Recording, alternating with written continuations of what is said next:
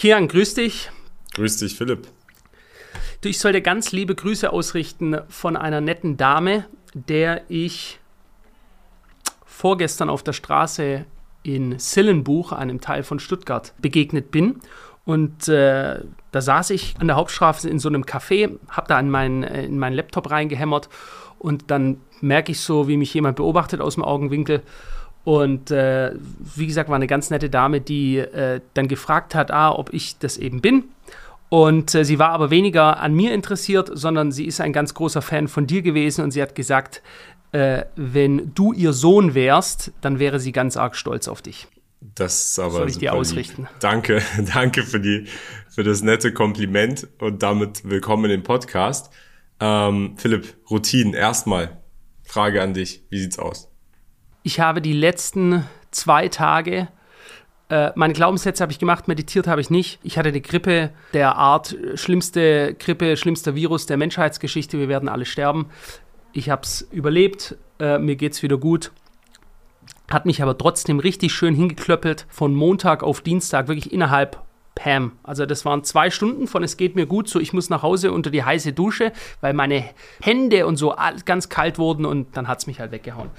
Nun ja, so war das. Aber grundsätzlich, was meine Routine angeht, ich bin super Stimmung, ich habe eine gute Stimmung, ich mache wieder Sport, ich habe das ja gesagt, mache meine Routinen und ich freue mich, das möchte ich ganz ausdrücklich sagen, Kian, ich freue mich über so viel Feedback, das wir kriegen. Leute, die sagen, hey, ihr habt mein Leben geändert, äh, ihr habt mir neue Hoffnung gegeben oder ihr habt mich dazu inspiriert, äh, mich wieder anzupacken, ja, mehr, mit mehr Elan an Sachen ranzugehen, äh, wieder was aufzunehmen.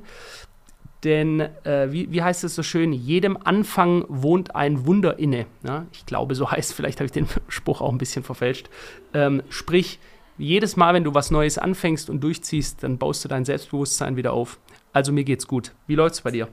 Das stimmt, das stimmt. Also ich muss sagen, bei mir läuft es auch noch weiterhin an, aber ich muss meinen Schlafrhythmus wieder in den Griff kriegen. Da lief es nicht so gut in letzter Zeit, also wirklich unregelmäßige Aufstehzeiten, weil ich einfach oft das Problem habe, dass ich dann erst spät sehr produktiv werde und Dinge mache, die ich eigentlich tagsüber machen sollte und dann will man auch nicht so richtig aufhören. Aber es ist dann doch besser und ich habe mich ja selber in der Situation befunden, in der ich früh aufgestanden bin und das frühs geschafft habe, dass es dann doch besser und trägt zu vielem mehr bei. Also Schlaf ist ja immer der erstwichtigste Punkt. Das muss man verstehen. Sei es in Sachen Gewichtszunahme oder Abnahme, das passiert im Schlaf. Du isst und, und trainierst den Tag über, aber dein Körper verarbeitet das Ganze im Schlaf. Das heißt, da gefestigten Schlaf zu haben, ist das Wichtigste. Dementsprechend werde ich mich jetzt ranmachen, dass wenn wir uns das nächste Mal zu einem Podcast treffen, dass ich dir mal Feedback dazu gebe, ob ich meinen Schlaf verbessern konnte. Mhm. Ist absolut wichtig. Du, du kannst, ich weiß nicht, ob sowas für dich äh, ein gangbarer Weg ist. Ähm, Melatonin, äh, sage ich das jetzt gerade richtig? Ich glaube, nee, Melatonin ist der Stoff, der dir Haut dünkler macht, also ein Bräunungsstoff. Ähm, nee, Melatonin klingt Mela richtig. Melaton, jetzt bin ich verunsichert. Der Stoff zum Schlafen. Ist Melatonin, ja. Ist richtig. Ist Melatonin. Ja. Was ist dann der Stoff, der in der Haut ist, der dich bräunt, der bei Bräune durch Sonneneinstrahlung generiert wird? Eumelanin. Ah, Melanin, nee, das ist Melanin. Genau, so, das Melanin, Melanin in der Haut. Ja, du hast zum Beispiel deutlich mehr Melanin in der Haut. Ich habe ja mal gesagt, mein absoluter Traum wäre es, äh, auszusehen wie Thomas Anders früher. Schön, absolute Erfolgsbräune und dann so wie ein französischer Adeliger mit so einer lockigen Haartolle. Ist jetzt ein bisschen anders gekommen, aber du bist dem auf jeden Fall deutlich näher. Aber äh, weg von diesem Thema. Wie kamen wir jetzt gerade eigentlich auf Melatonin? Wegen Schlaf. Achso, wegen Schlaf, genau. Und mein Geschäftskollege, der, der Philipp Klinkmüller, der nimmt das, der kriegt das aus den USA zugeschickt und er nimmt das regelmäßig, diesen Stoff quasi, das gibt es in Pillenform, das ist jetzt kein hartes Medikament, das ist auch nicht verschreibungspflichtig und dann wirst du einfach sehr müde ist also wie ein äh, Schlafmittel durch einen natürlichen Botenstoff, den du sowieso im Körper drin hast. Also nicht irgendwie so einen Hammer, der dich ausnockt, sondern das ist der Stoff, der dich auch nachts müde machen soll. Maybe ähm, etwas, um es mal auszuprobieren. Gut, ich würde aber sagen, lass uns jetzt zum Podcast-Thema kommen, denn das ist doch sehr interessant. Und Was hast ich, du denn heute für mich? Ich habe ein sehr interessantes Thema. Ich habe dieses Thema, ich muss sagen, ich habe auch viel damit, vor allem auf meinem eigenen Krypto-Kanal, äh, davon gelesen, weil viele Leute da, dazu Fragen haben, weil es eben Auswirkungen auf die Weltwirtschaft hat. Und eigentlich ist das jetzt hier kein Finanzkanal, aber ich denke, das hat trotzdem sehr, sehr große, schwerwiegende Auswirkungen. Vor allem jetzt die letzten Updates zu dem Thema, was ist mit den Beziehungen von China und Russland? Was machen die? Was planen die? Planen sie potenziell den Sturz des US-Dollars, so wie wir ihn kennen? Als Weltreservewährung, als Petrodollar, die Währung, die vorrangig im Ölhandel global genutzt wird. Und da muss man ganz klar sagen, die letzten Bestrebungen von China jetzt mit Russland zusammen äh, gehen auf jeden Fall in die Richtung. Wir haben ja, und da nochmal, um etwas Kontext zu dem Ganzen zu geben, die sogenannten BRICS-Staaten, das ist Brasilien, Russland, Indien, China und Südafrika. Die haben in den letzten Jahren vor allem, meinen Recherchen nach, viel dazu beigetragen, ihre persönliche Abhängigkeit vom Dollar zu verringern. Das ist ein ganz klares Ziel. Die haben beispielsweise eine eigene Bank gegründet, New Development Bank, als Alternative zur Weltbank. Und ähm, beide Länder, über die wir auch heute sprechen werden, Saudi-Arabien und Iran, äh, sind auch interessiert daran, diesem BRICS-Zusammenschluss beizutreten. Und man muss auf, auf jeden Fall eine Sache ganz klar sagen, auch wenn wir beispielsweise in Deutschland leben, vielleicht nicht viel im Tagesleben mit dem Dollar zu tun haben, wird doch der Dollar zwischen Ländern und großen Unternehmen und großen Konzernen als Weltreservewährung für den Ölhandel genutzt. Und was passiert, wenn der Dollar genutzt wird, ist, dass das Land, was diese Währung hat, die genutzt wird, die Macht hat, weil alle anderen Länder ihre eigene Währung in den Dollar umtauschen müssen, um dann das zu kriegen, was alle Länder brauchen, Öl, Energie. Energie ist wichtig für jeden Industriesektor. Alles, was ihr habt, das Licht oder Produkte, die geschaffen werden, Produkte können nicht produziert werden ohne Energie. Das heißt, in dem Moment, in dem dann dieser Währungsaustausch stattfindet von einer Währung wie beispielsweise dem Euro in den Dollar oder dem Yen in den Dollar oder den Rubel in den Dollar, gewinnt der Dollar an Wert. Und wenn dann eine Zentralbank wie die amerikanische Zentralbank aber in voller Kontrolle dieses Dollars ist, kann sie die Geldmenge erhöhen und verändern und damit ihre eigenen Interessen im Grunde genommen finanzieren. Und das auf Kosten aller anderen Länder, die ihren Handel in dem Dollar betreiben. Und Dementsprechend ist die Relevanz des Dollars dahingehend gesetzt und gibt Amerika die Macht, die Amerika hat, zu einem Teil. Und da scheint es jetzt an der Fassade zu bröckeln, vor allem zuletzt mit den Bemühungen von China und Russland dahingehend, äh, potenziell ihren Handel, was Öl angeht, aber auch andere Rohstoffe, nicht mehr in Dollar abzuwickeln. Genau. Und das haben ja davor auch schon andere versucht. Zum Beispiel Saddam Hussein, der damalige Führer des Irak, der Diktator des Irak, wie auch immer man ihn nennen möchte, der dann ganz schnell eine Invasion seines Landes bekommen hat, als er eben auch seine Ölverkäufe entkoppeln wollte zum Dollar, zack, weg war. Dann gab es Syrien, die äh, unter Bashar al-Assad dieses Bestreben hatten und äh, an sich ist der Mann nur aktuell noch an der Macht. Das kann man sagen, dank Russland oder wegen Russland, je nach Betrachtungsweise eben ähm, weil den wollten sie dann auch direkt platt machen. Dann äh, Muammar al-Gaddafi, damalige Führer von Libyen, eines der blühendsten Länder damals eigentlich. Äh, denen ging es gut, die Leute hatten keine Steuern gezahlt, die waren zum großen Teil auch äh, absolute Anhänger in, in Libyen. Ich weiß das, weil ich ein paar libysche Freunde habe und die sagen, uns ging es dort wie im Schlaraffenland, wir hatten so gigantische Öleinnahmen. Äh, und äh, auch der wollte ja eine arabische Union äh, gründen, die dann gestärkt, ja, sich der, der Dollar-Hegemonie entgegenstellen konnte. Und er starb dann in einem Rohr, in dem ihm anal ein wiederum ein kleineres Eisenrohr eingeführt wurde, äh, was wahrscheinlich nicht allzu gesund war für ihn. Also es gab einige, die äh, den Tod gefunden haben dadurch, dass sie sich vom Dollar trennen wollten. Und jetzt haben wir aber eben so eine sehr große, mächtige Allianz zwischen den Chinesen, sicher der größere Partner, der, der Senior-Partner in dieser Allianz und dem Junior-Partner, was die Landesgröße angeht, sicher nicht kleiner, die russische Föderation. Ähm, und äh, da sind sehr, sehr scharfe Töne äh, rausgekommen jetzt die letzten Tage und zwar auf verschiedene Art und Weise. Ne? Also genau. zu, zum einen, dass eben beispielsweise der äh, chinesische Außenminister, jetzt muss ich gerade mal schauen, ich hatte mir das, glaube ich, sogar abgespeichert, dass ich mir den Namen merken kann. Der heißt Wang Wenbin ähm, aus dem chinesischen Außenministerium, der ganz klar gesagt hat, es sind die USA und nicht China, die unaufhörlich Waffen auf das Schlachtfeld schicken. Ja? Interessant, dass das jetzt auch mal einer sagt, den man nicht direkt als Rechtspopulisten bezeichnen kann und äh, der aber offensichtlich die gleiche Meinung hat. Ja, es werden Waffen im hunderte Milliarden Bereich in die Ukraine geliefert und damit der Krieg weiter angeheizt. Und der auch sagte, Zitat, die USA haben kein Recht, China Befehle zu erteilen und wir akzeptieren keine Einmischung.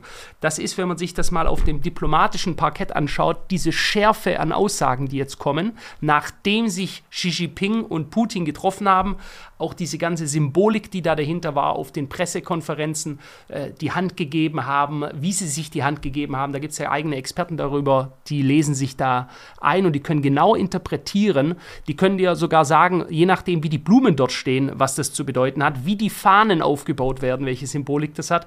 Alles verläuft mit Symbolik. Und da ist der Ton sehr scharf geworden.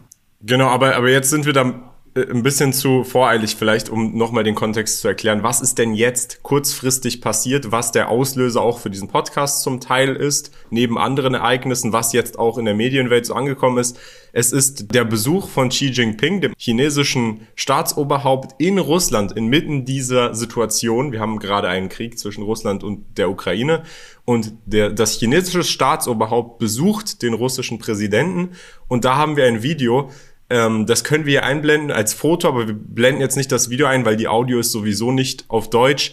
Aber was Xi Jinping da Putin sagt, ist, dass die Veränderung kommt, die in, in den letzten 100 Jahren nicht passiert ist und wir beide, damit meint er ihn und Putin, zusammen diese Veränderung antreiben.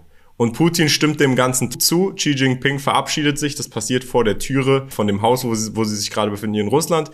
Und sagt, please take care, my friend. Have a safe journey, antwortet Putin darauf.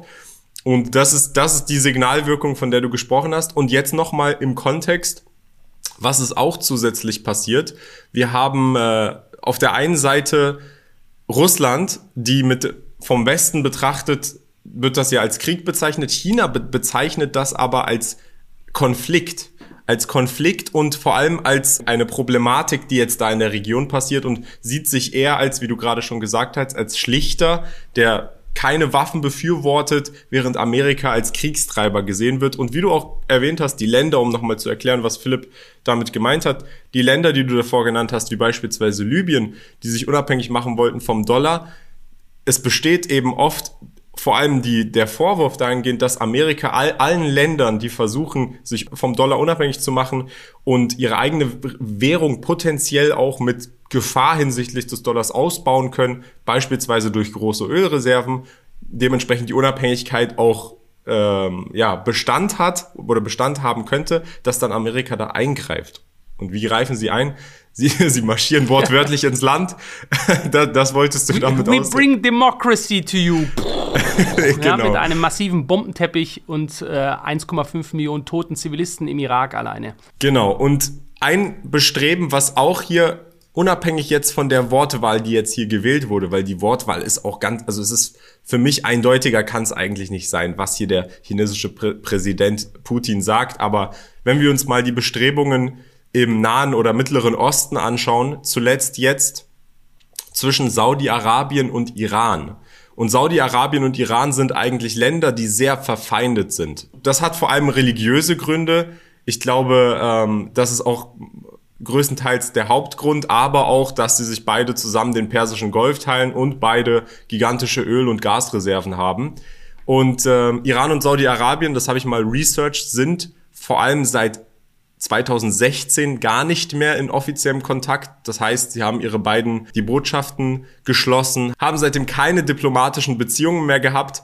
Und äh, warum? Was ist 2016 passiert? Um es nochmal hier kurz zu erklären, ich habe es geresearched. Es gab einen Angriff von iranischen Demonstranten auf die saudische Botschaft in Iran. Der Angriff ist passiert infolgedessen, dass ein prominenter schiitischer Geistlicher in Saudi-Arabien hingerichtet wurde. Und äh, Iran ist vorrangig schiitisch, beides sind Muslime, aber da gibt's verschiedene Glaubensausrichtungen.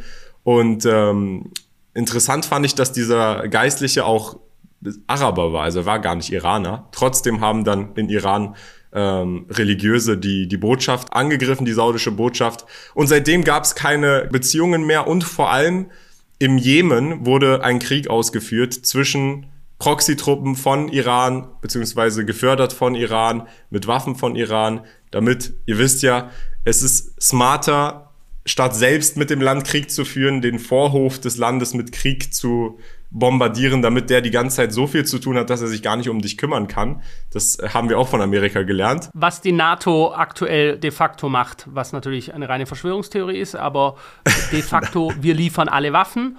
Der ukrainische Soldat stirbt, die ukrainische Landfläche wird verseucht ohne Ende, wird zerstört ohne Ende, es wird Kohle reingebuttert, dass es kracht, um nachher ich glaube, diese Realität, der sich immer mehr Leute jetzt öffnen, weil es einfach unweigerlich ihnen ins Gesicht schlägt, damit, dass äh, gerade auch die Amerikaner ein großes Interesse besteht darin, den russischen Kriegsfeind zu schwächen. Und wie du gerade schon gesagt hast, funktioniert am besten, indem man nicht seine eigenen Soldaten in den Tod schickt, sondern eben andere Soldaten und man selber Waffen liefert, die man sich dann auch noch von einer anderen Partei bezahlen lässt. Das ist also der beste Deal überhaupt. Die anderen verrecken für einen, man liefert die Waffen, in dem Fall die Amerikaner, die dann wollen, dass die EU die Waffen bezahlt, also deutsche Bürger, französische, italienische, ne? Äh, die Waffenindustrie wird währenddessen massiv bereichert, die kriegen noch ein paar Milliarden aufs Konto und der Gegner wiederum wird geschwächt, weil er seine eigenen Soldaten einsetzen muss. Genau, und ähm, so ein Krieg gab es, wie gesagt, da in Form von Jemen, liegt direkt neben Saudi-Arabien auch. Aber jetzt, aufgrund von China, werden sich die, no die Beziehungen zwischen Iran und Saudi-Arabien normalisieren. Das heißt, sie wollen beide wieder Botschaften eröffnen in den beiden Ländern und ihre diplomatischen Beziehungen eben wieder in Angriff nehmen, das heißt kommunizieren und das in Folge von, wie gesagt, China, Bemühungen von China. Es gibt hier auch ein Bild, wie der chinesische Außenminister mit dem iranischen Außenminister und dem Saudi-Außenminister da steht und beide schütteln sich die Hand. Und da muss man sagen, Amerika hat das Ganze ja vergeblichst in Anführungsstrichen seit äh, zehn Jahren versucht, mit ganz, ganz etlichen Versuchen. Man muss aber ganz klar sagen, äh, Washington hat selber gar keine Beziehungen zu Iran. Ich glaube, da gibt es auch keine, es gibt keine amerikanische Botschaft in Iran. Also offiziell, äh, Kian, muss man dazu fairerweise immer sagen, weil also äh, ich weiß das nicht, aber Common Sense, ja, also wenn wir einfach drüber nachdenken, du glaubst doch wohl nicht ernsthaft, dass solche Länder nicht miteinander kommunizieren. Die brauchen keine Botschaft. Ich brauche, um mit dir zu kommunizieren, auch keine Botschaft in Dubai, damit sich unsere Botschafter gegenseitig treffen, sondern ich nehme ein Telefon in die Hand und dann telefonieren wir miteinander. Und die nehmen genauso ein Telefon in die Hand. Da gibt es eine direkte Durchwahlnummer, dass du beim Präsidentenpalast rauskommst und wenn du als Ami oder auch als irgendeiner der, der Obermacker der Saud-Familie, also in Saudi-Arabien, äh, mit äh, dem Khamenei sprechen möchtest, beispielsweise, oder Rouhani im Iran, dann rufst du dort an und dann quatschen die miteinander. Oder sie sprechen über Zwischenmänner miteinander. Also ich glaube, dass die Kontakte nie abbrechen. Ja, genau, jetzt hast du mich aber unter, unterbrochen, denn worauf ich hinaus wollte, ist, ist, dass die Botschaft, dass keine Botschaft vorhanden ist, signalisiert eher eine schlechte Beziehung. Und was jetzt vor allem hier passiert ist, der Grund, warum die sich ja jetzt angenähert haben aufgrund von China, ist, weil wenn China beide anruft, so wie du sagst, und sagt, ey, vertragt euch jetzt mal, dann ist China in der Form Priorität für beide, weil sie beide keine schlechten Beziehungen zu China haben wollen. Amerika hingegen hat diesen Druckpunkt anscheinend nicht mehr. Amerika oder Amerika wollte das gar nicht äh, das sind die zwei Möglichkeiten, die man hier hat in der Situation. Was ja sehr interessant war, ähm, was du gerade eben angesprochen hast bei diesem, bei diesem Treffen zwischen äh, Saudis, dem Iran und äh, den Chinesen, das ist ja auch eine Nachricht, die ganz bewusst über die Medien nach außen gebracht wurde. Und zwar, dass die Chinesen darum gebeten haben, dass es keine Englischübersetzer gibt. Normalerweise als anerkannte Weltsprache wird immer ins Englische übersetzt und dann wird beispielsweise in Farsi, das ist die Sprache der Perser, oder ins Arabische äh, übersetzt. Und jetzt sollte es so sein, dass direkt Chinesisch, Farsi, Chinesisch, Arabisch, Arabisch, Farsi gesprochen wird. Also auch das eine ganz klare Botschaft. Wir brauchen und wir wollen euch nicht mehr haben. Man tut es vielleicht so ab, so, ja und, dann haben die da halt keine. Nein, das sind ganz wichtige Botschaften, die da gesendet werden. Die Aussagen, ihr liefert die Waffen und wir lassen uns nichts einreden, das ist ja noch ein weiteres Thema, das können wir jetzt vielleicht gleich mal eingehen. Das Thema Waffenlieferungen ein sehr, sehr scheinheiliges Thema, wie ich meine. Die Amerikaner sagen ganz klar, das ist eine rote Linie, die es nicht zu überschreiten gilt. Die Chinesen dürfen keine Waffen an die Russen liefern zur Unterstützung im Krieg. Gleichzeitig, also ich kann kein ernstes Gesicht äh, machen, um, während ich das ausspreche, weil es so abstrus ist wieder. Gleichzeitig liefern die Amerikaner Schiffsladungen äh, in die Ukraine rein und wollen den aber, wollen wiederum den äh, Chinesen erzählen, das geht nicht. Und die Chinesen kommen jetzt her und sagen, Freunde, ihr könnt uns erstens mal gar nichts sagen und gleichzeitig rüstet ihr den Taiwan auf. Äh, Taiwan ist der erklärte Feind der Chinesen. Ja, auch hier. Es geht nicht um Gut und Böse, auf welcher Seite man steht, sondern diese Länder haben, Fro die haben auch keine Freunde, die haben Interessen, ja, und dann haben sie Gegner. Und äh, die Chinesen sagen einfach, wenn ihr unsere Gegner bewaffnet, dann bewaffnen wir halt auch eure Gegner, in dem Falle der Russe, was ja wiederum auch ganz klar diese Neutralität, die vorgespielt werden sollte, die Amerikaner helfen hier nur einem Land, das unterdrückt wird. Ähm, das ist dieses Land, Ukraine, und das ist das Furchtbare, dann ist ein Spielball. Meiner Meinung nach ist es nicht mehr als ein Spielball. Diese Geschichte, die uns da erzählt wird, die armen, heldenhaften Ukrainer, wir müssen denen helfen, weil wir überzeugt sind, to bring democracy. Ja? Die Amerikaner bringen immer Demokratie mit dem Bombenteppich. Und ähm, das ist jetzt eben eine weitere Eskalation, die man da sieht, die wirklich auf mehreren Ebenen gefahren wird. Einmal, was die Entkoppelung des Dollars angeht, dann auch, wie ich meine, theoretisch auf dem Schlachtfeld, sollten die Chinesen wirklich Waffen liefern an die Russen, dann zeigen sie auch Stärke. Ähm, und natürlich auch, was die bilateralen Gespräche und die Verbindungen angeht, indem sie jetzt die offiziellen Feinde der Amerikaner dazu führen, sich gegenseitig die Hand zu reichen. Das ist jetzt meine Meinung Vielleicht kennt der ein oder andere von euch das Spiel Risiko. Kennst du das, Philipp? Ja. Risiko ist ja so ein Geostrategiespiel, bei dem du ein, ein Teil eines Kontinentes bist und dann angreifst. Und das Problem in Risiko, wie du gewinnst in Risiko, ist, indem du nicht der bist, der zuerst angreift, weil dann alle anderen sich auf den Schwächeren stürzen, sondern du bist Teil dieser indirekten Koalition in dem Sinne. Und was wir hier gerade erleben, ist meiner Meinung nach eine indirekte, ein indirekter Zusammenschluss, vor allem gegen den Dollar. Also unabhängig jetzt von Amerika, aber der Dollar, der US-Dollar, der ja so seitdem, äh, seit dem Bretton Woods-Abkommen als Petrodollar genutzt wurde, fällt mit seiner Relevanz potenziell, wenn jetzt hier diese ganzen Ölstaaten sich zusammentun und ihren Handel, und das sehen wir auch jetzt schon, und zwar gibt's da dieses Video, da spricht Putin zwar Russisch, aber ich spreche einfach mal drüber. Und zwar erwähnt er, dass bereits zwei Drittel ihres Handels in Rubel oder chinesischen Yuan getätigt werden, aber jetzt die bereit sind, zwischen Asien, Afrika und Lateinamerika vollständig Chines auf chinesischen Yuan zu setzen. Das ist dann natürlich ganz klar, wenn jetzt dann noch Saudi-Arabien und Iran dazukommen und dann ihre Ölhandel auch noch weiterhin statt in Dollar und statt in Rubel in chinesischen Yuan tätigen, dann kann der natürlich in Stärke die Weltreservewährung den Dollar potenziell ersetzen. Gefährden auf jeden Fall. Also äh, du hast ja sicher diese Diskussion auch gesehen und viele Berichte, this is the death blow, also der Todesstoß für den US-Dollar und so. Das halte ich jetzt im aktuellen Stand noch für viel zu früh, weil das ist jetzt auch ein Gebrülle. Der Dollar ist nach wie vor mit Abstand die Nummer 1 Weltreservewährung. Das ist einfach Fakt. Ähm, kann die knabbern jetzt natürlich ab und so und ich finde es auch sehr erstaunlich, Kian, wenn du dich daran erinnerst, unsere Wahrheitsmedien, wie sie uns zu Beginn des Konfliktes gesagt haben, im Dutzend. Die Chinesen stehen quasi täglich vor der Pleite. Es könnte morgen sein. Die Wirtschaft ist komplett zusammengebrochen, um natürlich die Kriegsgeilheit äh, des deutschen Volkes, die, die Bevölkerung dahinter zu bekommen, so nach dem Motto, diese Sanktionen machen Sinn, die quälen nicht nur uns, die machen nicht nur unsere Wirtschaft kaputt, die deindustrialisieren nicht nur unser Land, sondern den Chinesen, denen geht es auch ganz, ganz furchtbar schlimm und mit denen will keiner mehr Geschäfte machen. Die sind komplett isoliert. Jetzt all diese Behauptungen, ich würde mal gerne, da kann mal gerne einer äh, der das ganz anders sieht, in die Kommentare reinschreiben. Ist ja wunderbar. Welche der Behauptungen hat sich bis heute überhaupt als wahr herausgestellt? Ja? Also, welche dieser, da läuft nichts mehr, der Rubel bricht zusammen, Rubel ist abgegangen wie Schmidts Katze, um es mal so zu sagen. Ja? Der Rubel hat eine Rallye hinterlegt, äh, hingelegt, der ist letztes Jahr eine der stärksten Währungen überhaupt gegenüber dem Dollar gewesen, während der Dollar gegen allen meisten, den meisten anderen Währungen wiederum stärker geworden ist, ist der Rubel wiederum gegenüber dem Dollar stärker geworden. Ja?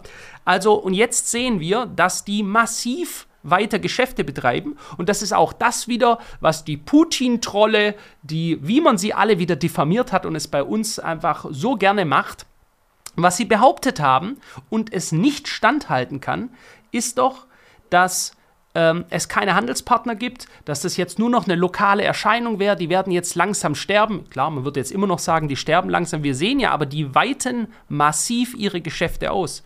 Ist ja mitnichten so, dass äh, die am Hungertuch nagen aktuell. Jetzt ist aber die Frage, nehmen wir mal an, der chinesische Yuan ist tatsächlich die Weltreservewährung in einem Szenario. Inwiefern betrifft uns das oder inwiefern ändert es etwas für uns und inwiefern ist das besser als der Dollar? Also ich würde als allererstes mal sagen, wenn wir jetzt nicht auf viele Jahre, weil darauf lässt sich sowieso nicht spekulieren, aber jetzt mal direkt schauen. Wir haben ja eine ganz klare Politik von Freund-Feind betrieben. Du bist mit uns oder gegen uns. Ja? Entweder du machst bei der ganzen Geschichte mit oder du bist ein Gegner, ab mit ihm in den Kerker. Ja? Und so wurde das ja auf der politischen Bühne genauso betrieben.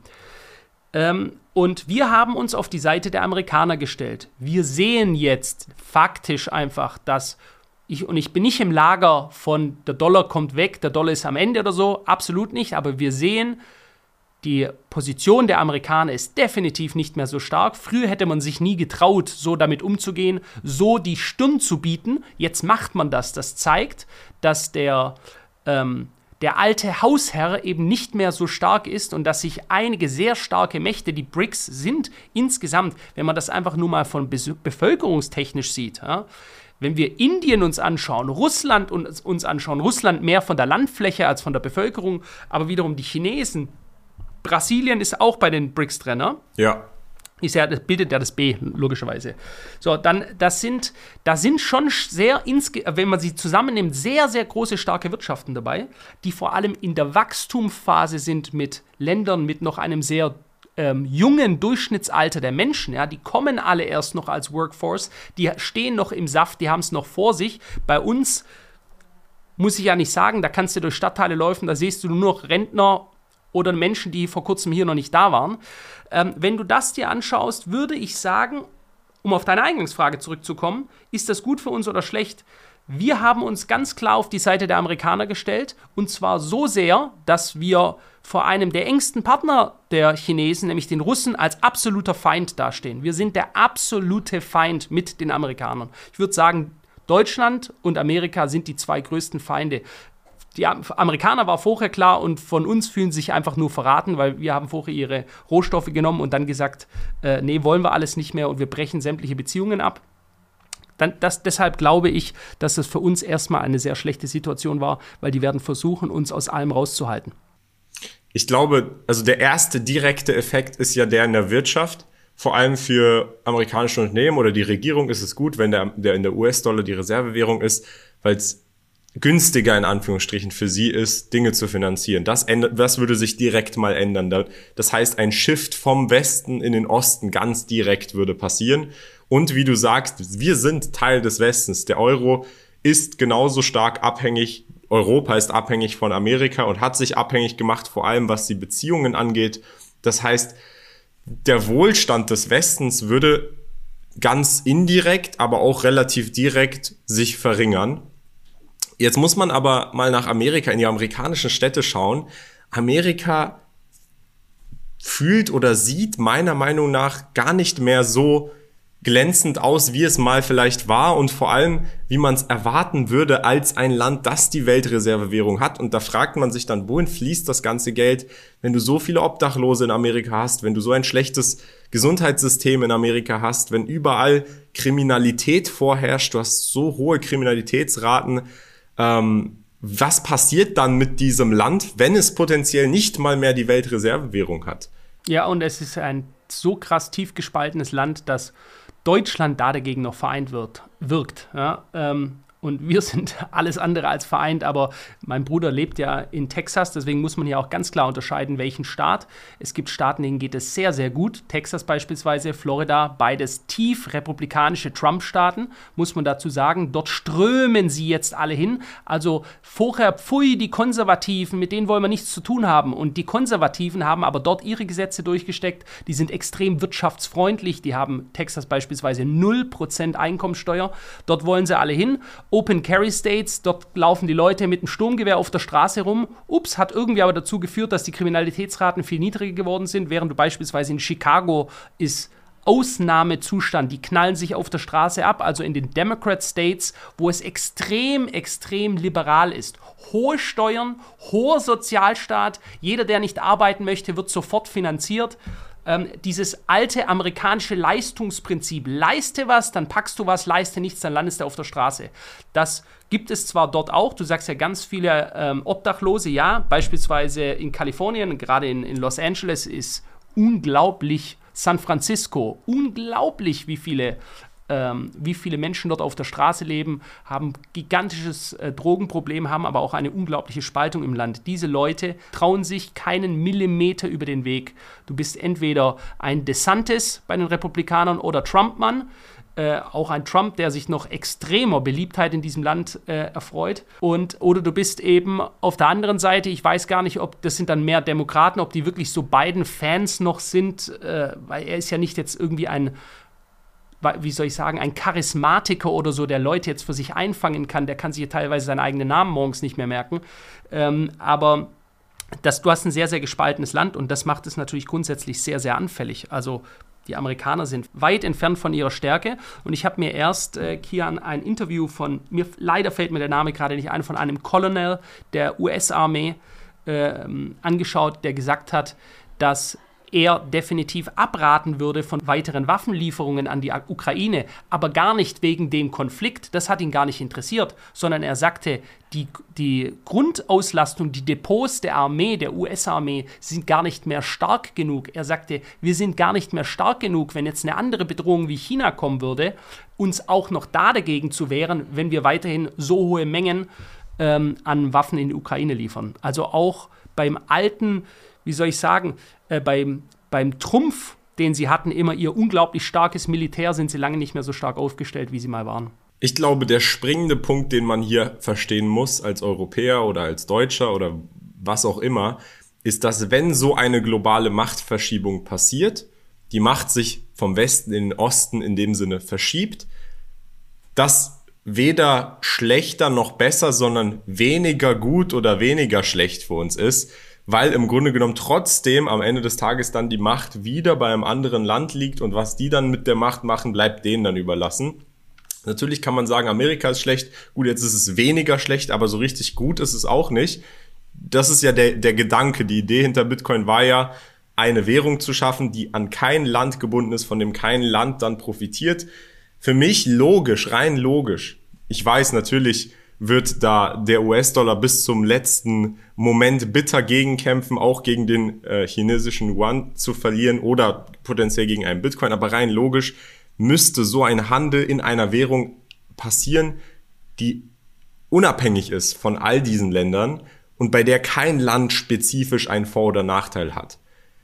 Was potenziell ein Bitcoin darstellen könnte, aber da sind wir leider aktuell noch weit von entfernt. Ja, und die Länder haben auch kein Interesse daran, weil das ist ja die, die Währung und die Macht, die dahinter steht, die wird ja auch von einem Land genutzt. Die wollen ja nicht, dass etwas, äh, über das sie keine Kontrolle haben, äh, in irgendeiner Weise Einfluss gewinnt. Das ist das Gegenteil von dem, was sie wollen. Und vielleicht noch, um das abschließend zu sagen, Kian, die Gefahr, die ich hier sehe, ist, es gab noch nie einen Weltmachtwechsel. Bisher hatten die Amerikaner militärisch, wirtschaftlich die Weltmacht, ja, das, die, die hatten das Imperium USA. Dr. Äh, Daniele Ganser hat das Buch geschrieben, Imperium USA. Top-Buch übrigens, kann ich jedem empfehlen. Ähm, wenn ein Wechsel kommt, dann kommt der nie ohne, dass die neue Hegemonialmacht die alte wirklich verdrängt. Und die alte, in dem Falle die USA, die werden das nicht kampflos aufgeben. Die werden nicht einfach sagen, okay, das war's dann, wir stellen uns in die zweite Reihe. Bitte sehr, hier, ihr könnt unseren Platz einnehmen. Sondern das läuft halt Im aller, aller, allerbesten nur denkbaren Fall, aber das ist schon mit der rosa-roten Brille auf und ich trage ja eine gelbe heute. Deswegen kann ich mir diesen Fall eigentlich nicht mehr einfallen lassen. Ist das irgendwie, dass man, dass sich das langsam ablöst und den Amerikanern gibt, noch, gibt man noch so eine würdevolle Stelle und in den nächsten 60, 70, 80 Jahren löst sich das langsam ab. Im normalen Fall, wie das normal läuft, kommt es zu einem großen Krieg, zu einem Showdown und man wirft nochmal alles in die Waagschale, um diese Stellung, die man hat, zu halten. Und jetzt gerade, wenn sich die Russen, die Chinesen und gerade die Russen für die Amerikaner, die sie so vernichtend schlagen wollten, wo sie auch ihrem eigenen Volk die Stories erzählt haben, von die haben keine Chance, die schlechteste Armee, die sind alt, die brechen zusammen, der, die Währung bricht zusammen, der Putin wird bald gestürzt, bla bla bla bla bla bla bla. Nichts davon, rein gar nichts ist gekommen. Äh, schließen sie neue ähm, Verträge miteinander ab. Man sieht, dass die gegnerischen Reihen sich immer mehr miteinander verzahnen. Und das macht die Situation sehr, sehr gefährlich, wie ich meine. Es steht für alle eben sehr viel auf dem Spiel. Genau, also dieser Wandel weg von Globalisierung, dann potenziell Gegenmächte, die auch gegeneinander fungieren und handeln, das kann natürlich ganz starke Auswirkungen auch auf unseren Wohlstand in Europa haben, auch wenn wir jetzt nicht in Amerika direkt sitzen. Aber da ist dann eben meine Sorge, guckt doch mal jetzt in die amerikanischen Städte, was würde denn dann da passieren, wenn es jetzt schon so schlimm ist? Ja, absolut. Gut, absolut. aber ich würde sagen, an dieser Stelle, wir haben jetzt lang genug über das Thema gesprochen. Wir haben auch keine Glaskugel, wir können nicht sehen, was als nächstes passiert. Wir können nicht sehen, ähm, wie Amerika das verteidigt. Wir werden, falls neue Entwicklungen passieren, denke ich mal, und falls sie spannend sind, auf jeden Fall nochmal einen Podcast zu dem Thema machen. Aber an dieser Stelle würde ich sagen, war es das mit dem Podcast. Ich hoffe, er hat euch gefallen. Wenn ja, würden wir uns über ein Like zum Beispiel auf YouTube oder einen Stern auf Spotify oder so freuen. Und dann sehen wir uns beim nächsten Podcast montags und freitags 19 Uhr. Das war's. Bis bald. Ciao, ciao. ciao.